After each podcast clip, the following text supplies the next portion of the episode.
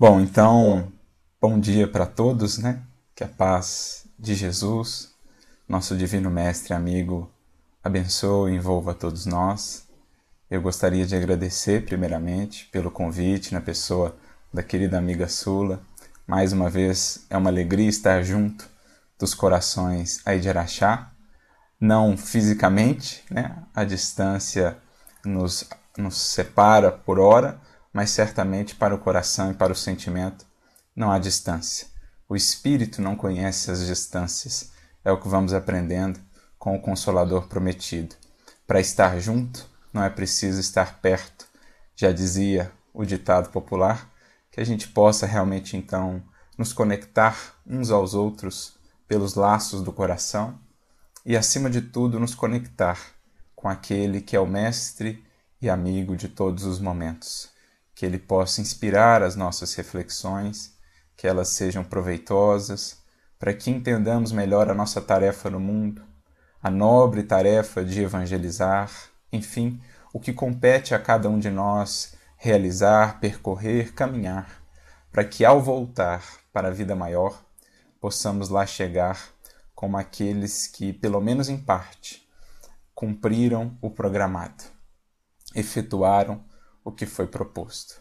Então a gente se sente realmente muito alegre em poder estar aqui com vocês neste momento para refletir sobre esse tema tão bonito, ou essa fala de Jesus, que em si mesma já evoca uma série de, de reflexões pela beleza do seu símbolo. Quando Jesus, como registrado lá no Evangelho de João, no capítulo 7, versículo 37, Jesus se ergue em meio aos corações que ele estavam em Jerusalém, na festa dos tabernáculos, e então diz: Se alguém tem sede, venha até mim e beba.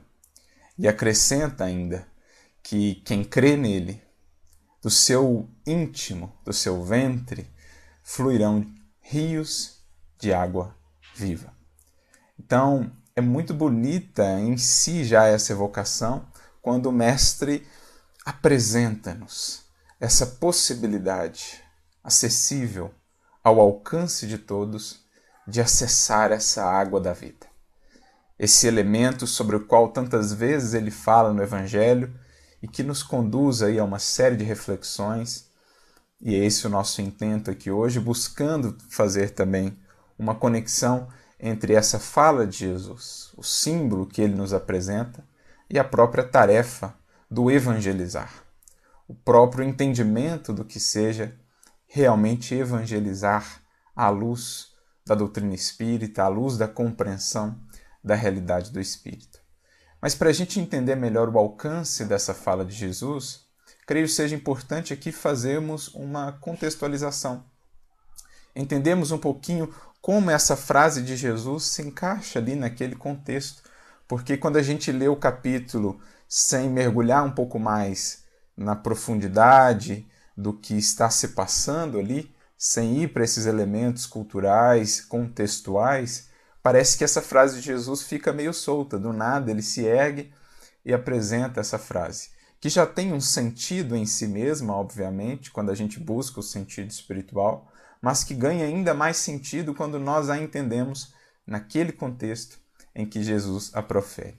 Eis aqui a importância do estudo do Evangelho à luz da doutrina espírita, não só com os elementos que o Espiritismo nos traz, para ampliar a nossa visão acerca das lições de Jesus, do que ele nos falou, uh, os elementos-chave, por exemplo, da reencarnação, do conhecimento das leis morais, leis espirituais que o Espiritismo nos revela, são fundamentais, são como que chaves de entendimento, dirá Kardec, para as lições de Jesus, para as Escrituras de um modo em geral. Mas também Kardec frisa a importância desse estudo contextual, porque ele traz mais elementos para a compreensão do texto. É como, pegando uma figura aqui, um iceberg, do qual nós conseguimos ver ali 10% sobre a superfície, mas há toda uma, uma estrutura ali por baixo da superfície que dá sustentação àquilo que se vê na superfície. E é isso que nós buscamos no estudo aprofundado do Evangelho de Jesus. No famoso miudinho ou no esforço aí que os NEPs têm feito, é buscar ver o que está por trás, tanto recorrendo a esses recursos contextuais, como também a essas chaves que o Espiritismo nos dá. E como havíamos dito já, essa fala de Jesus, e o próprio capítulo nos diz isso, capítulo 7 de João, se dá no contexto da festa dos tabernáculos, que é uma das principais festas dos judeus. Eram três as festas principais, sendo uma delas a festa dos tabernáculos, também chamada de Sukkot. Na verdade, Sukkot é o plural de Sukkah, que seria cabana ou tenda, tabernáculo. Então ela também é chamada né, de festa dos tabernáculos, ou festa das cabanas, ou também festa das colheitas, porque ela se dá ali próxima ao tempo das colheitas. E é uma festa muito singular no que ela representa. Né? Geralmente as festas ali, essas festas mais importantes daquele povo, elas estavam associados, associadas a grandes eventos, marcantes eventos da história daquele povo. E não é diferente com essa aqui. Assim como nós temos a festa da Páscoa, associada lá à libertação do cativeiro no Egito, a festa das cabanas ou a festa das tendas, ela evoca a jornada de 40 anos do povo pelo deserto. Então ela evoca aquele êxodo em que o povo de Israel viveu por muito tempo, 40 anos, ali como nômade, vivendo em frágeis cabanas, né, acampando em frágeis cabanas, tabernáculos, enquanto avançava nessa sua jornada. O êxodo, que por si só já é também um símbolo muito belo do que é a jornada do próprio Espírito em busca da terra da promissão. Não um lugar específico, mas antes um estado de espírito. Quando vamos deixando lá a antiga escravidão no Egito às nossas paixões, aos nossos vícios morais, o Egito que representa isso, o próprio significado, é, ou o nome né, para Egito naquela língua, Mitzrayim significa estreiteza, limitação. Então, quando nós vamos deixando o cativeiro dos nossos sentidos, da vida estreita a que as nossas paixões nos prendem, a gente vai encaminhando-se numa jornada não sem desafios, numa jornada com muitas lutas, com muitos desafios, vamos nos encaminhando a essa terra da promissão. Então, o êxodo por si já evoca essa jornada do espírito, essa jornada da humanidade, da vida estreita para a vida abundante, do cativeiro das paixões para a liberdade na comunhão com o divino, a terra da promissão que tanto ansiamos. E essa festa dos tabernáculos, portanto, evocava essas agruras da vida no deserto. As dificuldades, a sede, o sol inclemente, os desafios tantos que o povo viveu. E para relembrar isso, relembrar os esforços dos seus antepassados, relembrar o auxílio divino que os manteve até ali, relembrar do valor das coisas simples, do quão é, não do quanto não precisamos de tantas coisas assim para viver, o quanto é possível seguir avançando mesmo entre as maiores dificuldades. O povo, na época da festa dos tabernáculos, passava ali durante o período da festa, passava a, a viver por um tempo nessas sucás, ou sucos, né? as cabanas, passavam a viver ali, nessas cabanas, ali se alimentando, para relembrarem o que é realmente essencial na vida, o quanto de supérfluo nós vamos, por vezes, caminhando ou acumulando nessa caminhada da vida, o quanto a gente consegue encontrar, mesmo na simplicidade, a comunhão com o divino, sentir melhor o apoio de nosso Pai. Então, eles faziam anualmente essa lembrança, justamente para relembrarem também o que é a proposta da experiência aqui no mundo. A brevidade, fato de que aqui somos peregrinos, por ora nesses tabernáculos tão frágeis que são os nossos corpos físicos, mas destinados a seguir avançando, sem perder de vista o foco, a meta, o alvo, que é a comunhão com Deus, né? essa jornada por, por encontrá-lo, especialmente dentro de nós. Então, essa é a simbologia dessa festa, que era então rememorada nesse, nesse período e que tinha também uma outra, uma outra característica ali. Um dos elementos marcantes dessa festa dos tabernáculos era a chamada oferta, oferenda da água, que era o momento em que os sacerdotes ali buscavam no tanque de Siloé água e a ofertavam também em libação ao Criador, numa espécie ali de rogativa para que as chuvas pudessem vir, para que as colheitas pudessem ser prósperas. Eles buscavam ofertar essa água para relembrar também o valor da água que no deserto para o nômade é o bem mais precioso, essa água que então representava esse aporte, esse suporte divino, mesmo nos desertos, nas situações mais difíceis, lá estava essa presença divina, extraindo água mesmo da rocha para sustentar o espírito. Então era uma maneira também de expressarem a sua gratidão pelo Criador, que nem mesmo naquela condição, naquela situação tão difícil, os havia abandonado. Lhes havia dado a água necessária para que pudessem passar por aquele deserto e chegar à terra da promissão, e certamente seguia renovando esse suporte, essas dádivas suas para que a vida pudesse florescer. Então existia um momento ali na festa em que eles ofertavam, faziam essa oferenda da água. E muito certamente foi nesse momento que Jesus então se ergue e propõe uma transposição do símbolo uma visão mais profunda para toda aquela simbologia da festa. É então que Jesus diz: Se alguém tem sede, venha até mim e beba. Quem crê em mim, do seu íntimo fluirão rios de água ou da água da vida. Então vejamos o que Jesus está fazendo.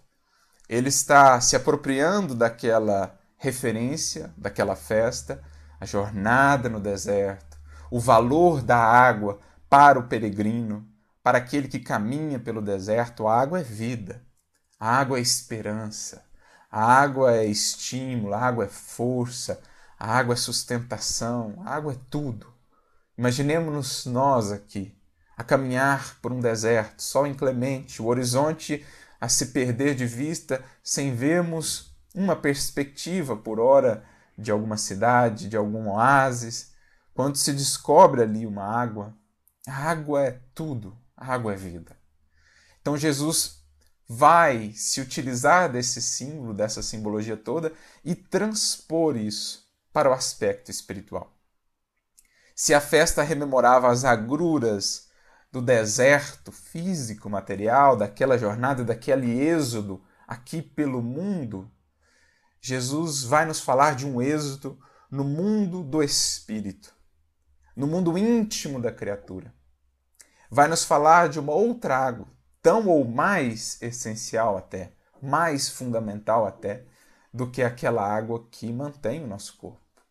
Se esta água material é essencial para a manutenção do nosso corpo físico, há uma outra água, há uma outra sede, ainda mais fundamental. E é para essa que Jesus quer nos despertar, apresentando-se Ele então como essa fonte de água, acessível a todos nós, disponível a todos nós e que tem ainda um objetivo: ensinar-nos a encontrar mais perto do que imaginamos uma fonte dessa água que não cessa uma fonte que segue, uma vez encontrada, a jorrar indefinidamente, mantendo, sustentando o espírito em sua jornada, no êxodo espiritual em busca da terra prometida. Porque em verdade isso é o Evangelho. Quando a gente lembra o discurso ou o diálogo entre Paulo e Gamaliel após a conversão de Paulo, a gente compreende melhor esses símbolos todos porque Gamaliel, profundo conhecedor da lei, soube, à luz do Evangelho, à luz das lições que Jesus trazia, também ressignificar algumas dessas passagens do passado, algumas dessas referências das Escrituras, ressignificá-las conforme os novos paradigmas que Jesus trazia. E é por isso que ele diz então a Paulo que, em verdade, o Evangelho é a terra da promissão. O Evangelho é esse oásis divino que buscamos, fonte de toda a saciedade do Espírito, é o Cristo, que é o próprio Evangelho. Esse grande oásis, único capaz de realmente nos saciar, plenificar por essa jornada no êxodo da vida em busca do Criador, da comunhão divina e profunda com o Criador. Por isso, Gamaliel acrescenta, dizendo a Paulo que adaptarmos-nos ao Evangelho é descobrir um novo país cuja grandeza se perde no infinito da alma. Adaptarmos-nos ao Evangelho, portanto, é iniciar esse êxodo espiritual. E essa simbologia que Jesus quis trazer ao longo da sua vida. Quando, por exemplo, na sua desencarnação, que se dá ali na Páscoa, né, uma, das outras, uma das outras festas mais tradicionais ali daquele povo, é como se Jesus, o cordeiro que ali se imolava, estivesse anunciando um novo êxodo. Assim como lá atrás os israelitas tiveram aquele, aquela ceia com o cordeiro antes do início do êxodo da jornada, é como se ali Jesus, se oferecendo em holocausto por nós como alimento divino, nos fortalecesse, nos desse os recursos para iniciarmos, a partir do conhecimento do Evangelho, também o nosso êxodo espiritual. Não mais liberdade apenas do mundo, de ir e de vir, mas liberdade em espírito, liberdade consciencial, por uma consciência edificada no cumprimento do dever, na fidelidade a Deus, à lei divina. Então Jesus está sempre evocando essas passagens das Escrituras e as ressignificando, transpondo para um aspecto espiritual toda essa simbologia. E é o que se dá aqui nessa festa de Sukkot, festa das cabanas, quando ele se apresenta como essa fonte de água, da água que sacia não mais a sede do corpo, mas a sede do espírito, porque não é simples essa jornada pelo deserto de nós mesmos. Porque o deserto aqui, ressignificado, vai simbolizar ainda a aridez da nossa vida interior. O nosso coração ainda é ressequido, porque com muito, muito pouco ainda dessa água da vida, dessa fonte de amor, e portanto um coração ainda ressequido. Faltam-lhe os frutos abundantes das virtudes que ainda não temos, que estamos ainda em busca de construir. Por isso eu me recordo de uma outra lição de Emmanuel, que está no livro Pão Nosso, capítulo 34, intitulada Lugar Deserto, quando Emmanuel comenta aquela fala de Jesus: Vinde vós aqui à parte, a um lugar deserto, e repousai um pouco, está em Marcos 6,31. Diz lá Emmanuel no comentário que esse deserto é um símbolo do santuário íntimo do coração da criatura, sequioso de luz divina. Olha o que Emmanuel está dizendo, que o nosso coração ele tem sede de luz divina, esse nosso santuário. É um coração deserto ainda, um lugar estéreo, porque falta em nós as expressões desse amor que dá vida, desse amor que converte desertos em jardins, em édens de abundância. É o que buscamos em Jesus, mas por ora é um coração ainda sequioso. E caminhar pelos campos, pelos domínios desse coração é difícil. Caminhar pelo deserto de nós mesmos não é algo simples. Emmanuel prossegue dizendo, nesta mesma mensagem, que temos ali o símbolo do Espírito sedento de união divina, de comunhão divina. Ou seja, buscamos em última expressão, enriquecer esse nosso deserto interior com essa fonte que vamos aprendendo em Jesus podemos encontrar. Encontrar em nós também essa presença divina. E a partir daí perceber que não é ali ou acolá que vamos encontrá-la, essa água que nos sacia, mas em nós, nessa presença divina que o Evangelho nos ensina, pelo mergulho em nós mesmos, ensinando-nos a cavar fundo em nós essa fonte que ele nos ensina a encontrar e que daí por diante estará a jorrar para sempre em nós. e então não nos faltará mais o recurso. Então, a sede, embora as circunstâncias exteriores venham a ser as mais difíceis, não existirá, porque teremos em nós aquilo com que nos saciar. Teremos encontrado em nós a fonte da fé, da esperança, da paz e da luz. Então, essa simbologia aqui apresentada, nós caminhando pelo deserto de nós mesmos, quantas vezes lidando com o desânimo, com o desespero, com a aflição, com a angústia, com as dúvidas. Mas a partir do momento em que logramos encontrar Jesus, em que ouvimos esse seu apelo, esse seu convite, se alguém tem sede, venha até mim.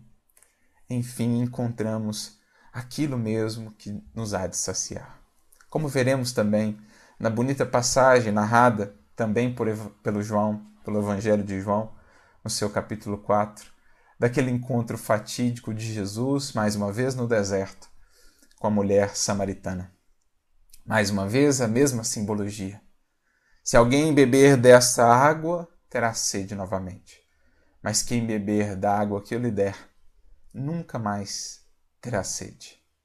Quantas vezes não seguimos vida fora, desesperados, aflitos, angustiados, buscando algo que nos possa realmente preencher, planificar, dar sentido à nossa existência. Buscamos desesperadamente nos poços do mundo, como a mulher samaritana, o poço do prazer, o poço do poder, os poços das ilusões, da água parada, da água estagnada, o sentimento que não flui, a melhoria que não se faz e em vão buscamos nos saciar. Às vezes a vida exterior parece florescente, mas a vida interior permanece ressequida. Como não nos lembrarmos aqui do exemplo do apóstolo Paulo, que viveu exatamente este processo. Era ele um desses que seguia no mundo, buscando saciar a sua sede nesses poços mas era uma sede que apenas aumentava ainda mais. Não sabia ele encontrar essa fonte, que naquele deserto, ali o seu poço da Samaria, Paulo pôde encontrar naquele encontro com Jesus. Assim como a samaritana encontrou Jesus no deserto e mais do que Jesus encontrou a fonte da vida, da água viva, Saulo também, no seu caminho de Damasco, encontrou essa fonte da vida. O que até ali não havia encontrado, mesmo tendo florescido em praticamente todos os campos da vida exterior fortuna, prestígio, juventude, influência, poder, eloquência, inteligência, cultura, tudo o que praticamente as criaturas ainda hoje perseguem avidamente no mundo. No entanto, nada daquilo era capaz de realmente saciar a sua sede de paz, de luz divina, como nos diz Emmanuel. Em Jesus ele começa pela primeira vez a provar dessa água da vida. Quando se dirige ao oásis de Dan, por indicação do próprio Gamaliel, não foi só aquele oásis exterior que ele buscava. O oásis de Dan representa para Saulo também o seu encontro com o oásis, que é Jesus. Porque foi ali, junto àquelas inclemências do deserto, mas cercado por aquela verdura do oásis de Dan, que ele pôde experienciar também internamente, apesar das agruras, dos remorsos, das culpas, dos vícios a transformar, ele pôde experienciar a suavidade, o frescor que Jesus trazia para o seu coração infundindo-lhe, a partir de então, esperança, fé, bom ânimo para a transformação necessária. Então ele vivencia esses dois oásis: o exterior, que foi para ele elemento educativo, aprendeu ali as disciplinas austeras, pôde conviver com a amizade sincera de Áquila e Prisca, corações muito queridos ao seu que seriam grandes colaboradores no futuro na tarefa cristã, mas ali ao mesmo tempo ele vivia esse oásis interno.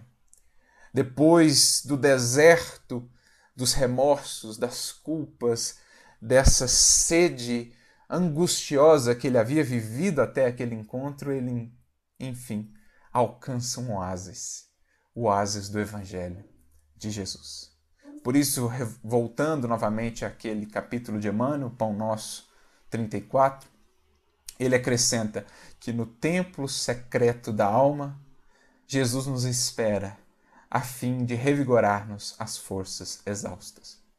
É somente tendo a coragem de visitar esse nosso deserto, mas agora amparados por Jesus, que vamos encontrar a força para revigorar-nos e seguirmos avançando nessa jornada em busca daquilo que realmente nos movimenta, dessa sede que nos impele a seguir avançando a comunhão com o Divino Pai, a comunhão com o Criador.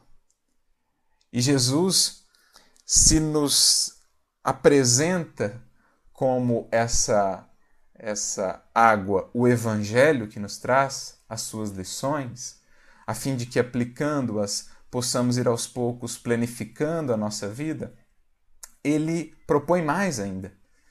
Ele nos propõe que aqueles que realmente buscarem afinizar-se, harmonizar-se com essas suas lições, passarão a encontrar essa fonte em si mesmos.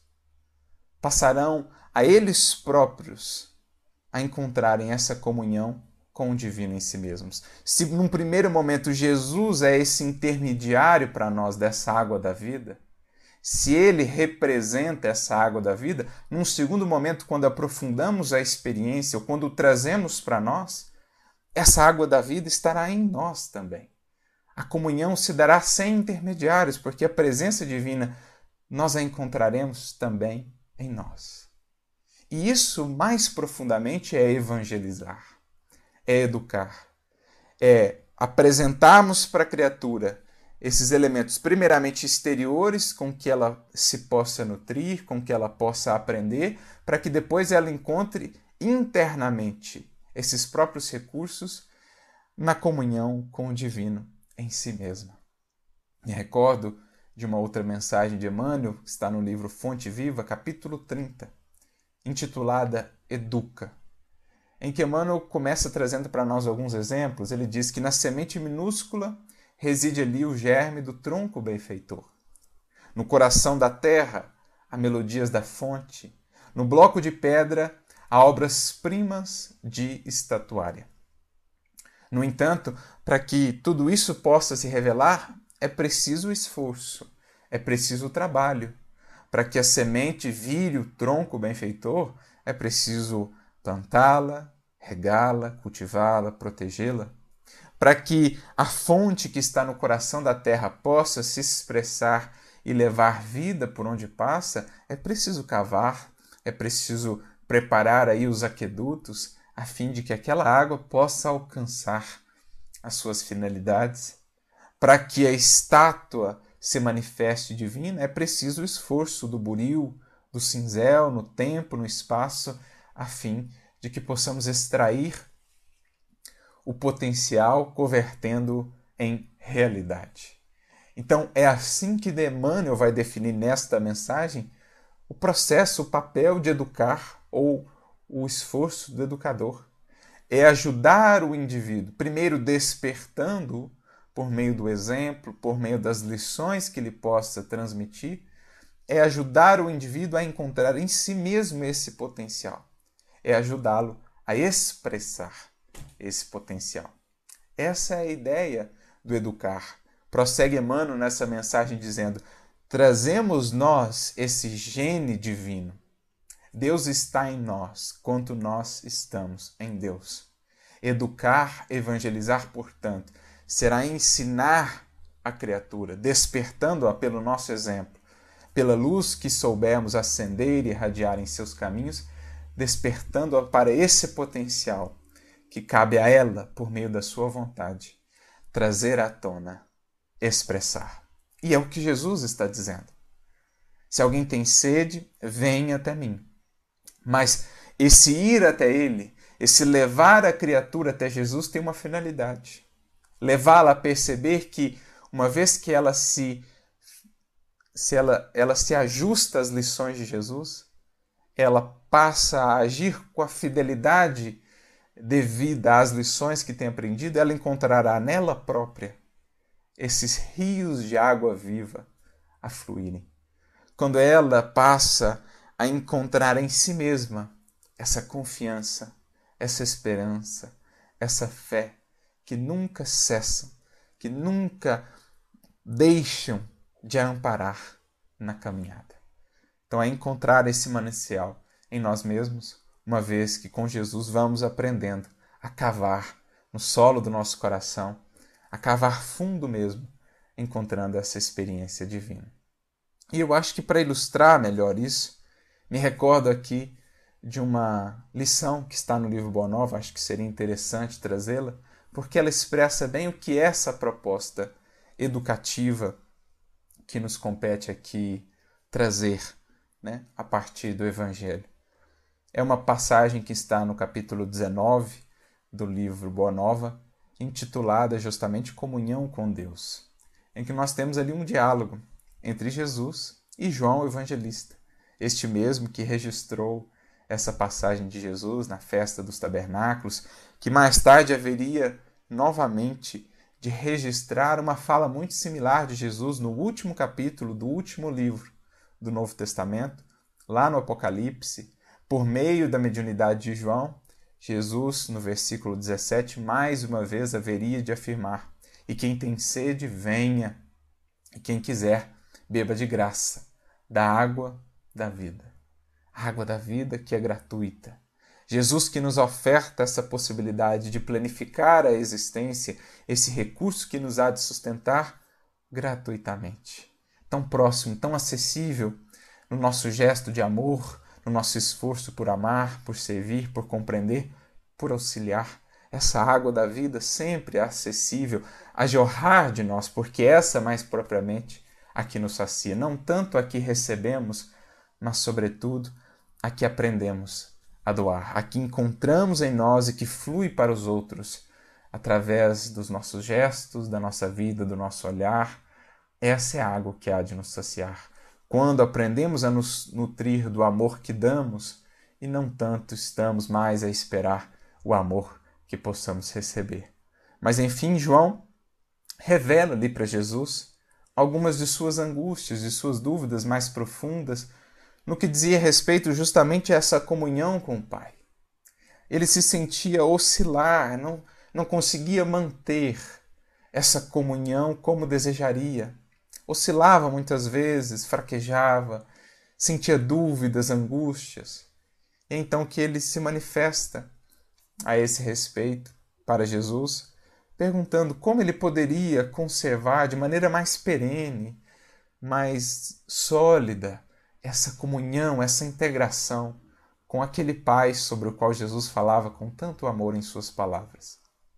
E é então que Jesus começa a esclarecê-lo, dizendo que as suas dúvidas, as suas angústias, elas existiam porque até ali ele ainda não havia compreendido que toda criatura ou cada um de nós tem um santuário íntimo, um santuário interior, onde o amor e a sabedoria divinos se manifestam por meio das vozes da nossa própria consciência. Então, mais uma vez, Jesus aqui impelindo João e a todos nós a buscar essa interioridade, dizendo que essa sede manifesta nas angústias existenciais, nos porquês da vida que estamos a buscar, ela somente será plenamente saciada quando despertarmos para a necessidade de buscar esse santuário, esta comunhão. E segue explicando para João como essa comunhão se mantém, especialmente pela fidelidade que possamos demonstrar em nossa vida às leis divinas, à vontade do Criador. A fé em sua natureza mais verdadeira, mais legítima, é justamente essa expressão de confiança no Criador que nasce da criatura que faz a parte que lhe compete, portanto, se tranquiliza. Mantém a consciência tranquila e, com isso, consegue acalmar as angústias íntimas, a sede interior. Por quê? Consegue encontrar essa fonte interna de tranquilidade, de paz. Então, Jesus vai dando para ele exemplos da natureza, de como a natureza é fiel em suas expressões. O sol, não importa o que tenha acontecido no dia anterior, no próximo dia está lá, sempre presente, nunca alega cansaço, nunca tem justificativas ou motivos para se afastar do seu cargo, dos seus encargos na criação. Assim também a chuva, assim também todos os seres da criação, cumprindo aí o papel que lhes cabe. Nós é que muitas vezes, atendendo aos nossos caprichos, deixando-nos levar pela sedução das ilusões, vamos nos afastando do papel que nos cabe e não há outro resultado senão aquele de encontrarmos essa sede a nos devorar internamente. Quando nesse deserto da vida nos perdemos, perdemos o mapa que é Jesus, perdemos a fonte da água viva que é Jesus, perdemos o maná celeste que é Jesus. Aí falta-nos força, falta-nos alento, falta-nos rumo para a caminhada. Mas se nos mantemos fiéis a Ele, ao que Ele nos ensinou no Evangelho e, portanto, fiéis à lei divina, nunca haverá de nos faltar essa água para saciar a nossa sede. E assim ele vai trabalhando com João essas ideias, mas João, embora tendo compreendido, embora mais tranquilo com relação a essas suas angústias, pede a Jesus que, quando surgisse a ocasião, pudesse representar para ele com um símbolo mais claro tudo aquilo que ele estava ensinando. Jesus então se compromete com isso e, em determinado momento, quando eles se afastam de Jerusalém em direção a Jericó, Jesus encontra a circunstância perfeita para ilustrar tudo aquilo que ele havia ensinado. Eles estão caminhando naquela região agreste, ali nas redondezas de Jericó, então uma paisagem desértica, as árvores retorcidas, e eles ali caminhando quando de repente veem um trabalhador que estava no esforço ali de cavar, de cavar o solo, suando, bicas, em busca naturalmente da água que ele pudesse encontrar. Mas Jesus, para aproveitar a ocasião e transmitir a lição, volta-se aquele trabalhador e lhe pergunta: Que fazes? E então o homem naturalmente responde: Estou aqui buscando a água. A água que é tão útil, a água que é o recurso mais precioso ali no deserto. Então Jesus mais uma vez com per perguntas didáticas, obviamente que ele sabia as respostas, mas com perguntas didáticas para aproveitar a ocasião para transmitir a lição. Pergunta: tem sido assim tão raras as chuvas aqui na região? E o indivíduo então responde que sim, que ultimamente as chuvas tinham sido ou estavam sendo bem raras ali naquelas redondezas de Jericó. Tem sido ultimamente uma verdadeira graça de Deus essas chuvas quando ocorrem. E é então que Jesus passa a lição propriamente. E ele diz assim para João: João, este quadro da natureza é bastante singelo, porém é na simplicidade que encontramos os símbolos mais puros. Isso aqui é uma constante na vida, no Evangelho de Jesus. Na simplicidade os símbolos mais puros. Quão são felizes, bem-aventurados aqueles que conseguem enxergar a simplicidade, enxergar a grandeza da simplicidade. Como diz uma frase atribuída por muitos a Da Vinci, na simplicidade está o último grau de sofisticação. É a perfeição divina que se manifesta na simplicidade, porque ali nada falta, nada sobra. Aqueles que, fazendo-se simples, conseguem enxergar a simplicidade em toda a sua grandeza, são os espíritos bem-aventurados, são os verdadeiros sábios, porque conseguem ver a presença e o ensinamento divino em toda parte. E é o que Jesus fazia em tantas vezes no Evangelho, ensinando-nos a ver nessa simplicidade os símbolos mais puros. E aí ele prossegue. Observa, João, que este homem compreende que sem a chuva não haveria mananciais na terra, mas não para em seu esforço, procurando o reservatório que a providência divina armazenou no subsolo. Então, o Evangelho é para nós essa chuva do alto as lições de Jesus, representam aqui essa chuva do alto que chega primeiramente de fora para dentro, mas que quer nos levar a encontrar dentro de nós também essa presença da água divina.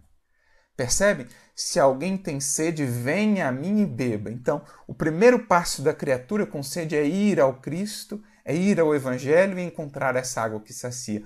Mas há uma finalidade mais profunda. É, a partir do Evangelho, encontrar essa água dentro de nós. Porque se Jesus seguir sendo apenas essa figura exterior, estaremos ainda fragilizados nos momentos de maior turbulência nos momentos de maior inclemência no deserto da vida. Mas a partir do momento em que Jesus passar a residir em nós, quando encontrarmos essa água não apenas no Evangelho lá fora, mas no Evangelho aqui dentro, pela aplicação, pela vivência, nos passos lá de Alcíone, primeiro conhecer, primeiro meditar, que são os aspectos mais exteriores, depois o sentir e o viver, que é o encontrar essa água em nós, só assim estaremos realmente avançando para a finalidade última que nos compete alcançar. Isso é educar, educar a nós mesmos. Isso é educar, evangelizar aos outros, ensiná-los, estimulá-los a prosseguir nessa jornada por encontrar em si essa expressão do amor de Deus, no trabalho que venham a realizar, naquilo que possam expressar do divino em si mesmos. Então é o que o indivíduo aqui fazia. Ele contava com a água lá de fora, com a água que vinha da chuva, que alimenta os mananciais internos, mas ele sabia que era preciso ir mais fundo, buscar esses mananciais lá, da profundidade da vida. A imagem é pálida, prossegue Jesus, todavia chega para compreenderes como Deus reside também em nós. Dentro do símbolo, temos de entender a chuva como o favor de sua misericórdia sem o qual nada possuiríamos. Então, são os recursos com que a vida nos enriquece, os recursos que nos chegam, o corpo, a família, o trabalho, a oportunidade, enfim, tudo isso é chuva da misericórdia divina, o Evangelho, o conhecimento do Evangelho, da doutrina espírita. Mas tudo isso não deve, não pode nos fazer estagnar apenas nesses recursos exteriores.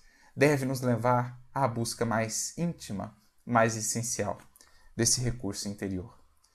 Essa paisagem deserta de Jericó pode representar a alma humana, vazia de sentimentos santificadores. Então, nosso coração ainda estéreo, sequioso dessa luz divina. Este trabalhador, o que estava ali cavando, simboliza o cristão ativo, ou seja, o cristão ativo no esforço, cavando junto dos caminhos áridos, muitas vezes com sacrifício, suor e lágrimas, para encontrar a luz divina em seu coração. E a água é o símbolo mais perfeito da essência de Deus, que tanto está nos céus, ou seja, em todas as esferas da vida e ao nosso redor a nos envolver, como também na terra, ou seja, na terra de nós mesmos, no mais íntimo de cada um de nós. É isso que Jesus quer ali nos falar. A busca do Evangelho é o primeiro passo, é o oásis que encontramos no deserto da vida. Mas ela quer nos levar a encontrar esse oásis ainda mais fundamental, essa fonte mesmo da água da vida, a jorrar de nós, na medida em que conseguirmos, comungando com o Senhor da vida, expressar ao nosso redor o que a fonte faz num deserto o que a fonte expressa no deserto, por onde passa, ela é mensageira da vida, ela é mensageira da esperança, ela leva consigo alegria, ela leva consigo futuro, horizonte, perspectiva. Esse é o caminho a ser percorrido. Essa é a proposta do cristão ativo com Jesus. Nutrir-se da água que ele nos dá, para encontrar em nós essa água e mais do que isso, para sermos aquele que daí por diante passamos também a espargir, a espalhar essa água pela vida.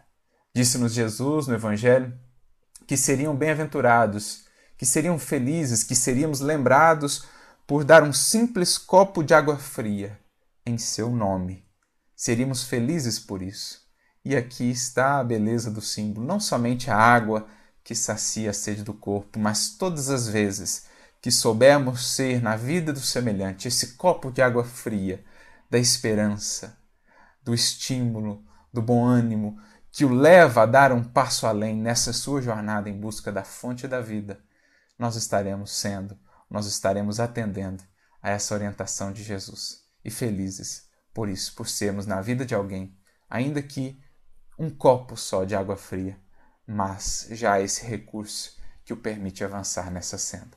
Que nos inspiremos no exemplo, na lição de Jesus, que encontremos no Evangelho sempre essa fonte e que saibamos distribuir abundantemente essa água que então por meio de nós passará a jorrar, naturalmente convertendo o nosso coração até então um deserto num jardim, num jardim onde possa se expressar essa árvore da vida com toda a sua abundância de frutos, essa vida divina que nós todos ansiamos, essa presença do mestre em nós, é o que buscamos. Isso é educar, isso é evangelizar, começando por nós a fim de estimular os outros nessa sua jornada também. Que Jesus nos abençoe e nos inspire a todos e que encontremos sempre essa água da vida a saciar os nossos mais íntimos propósitos e a nos fortalecer para seguirmos em busca da terra da promissão, da comunhão com o amor de Deus. Muita paz e muita luz para todos nesta jornada.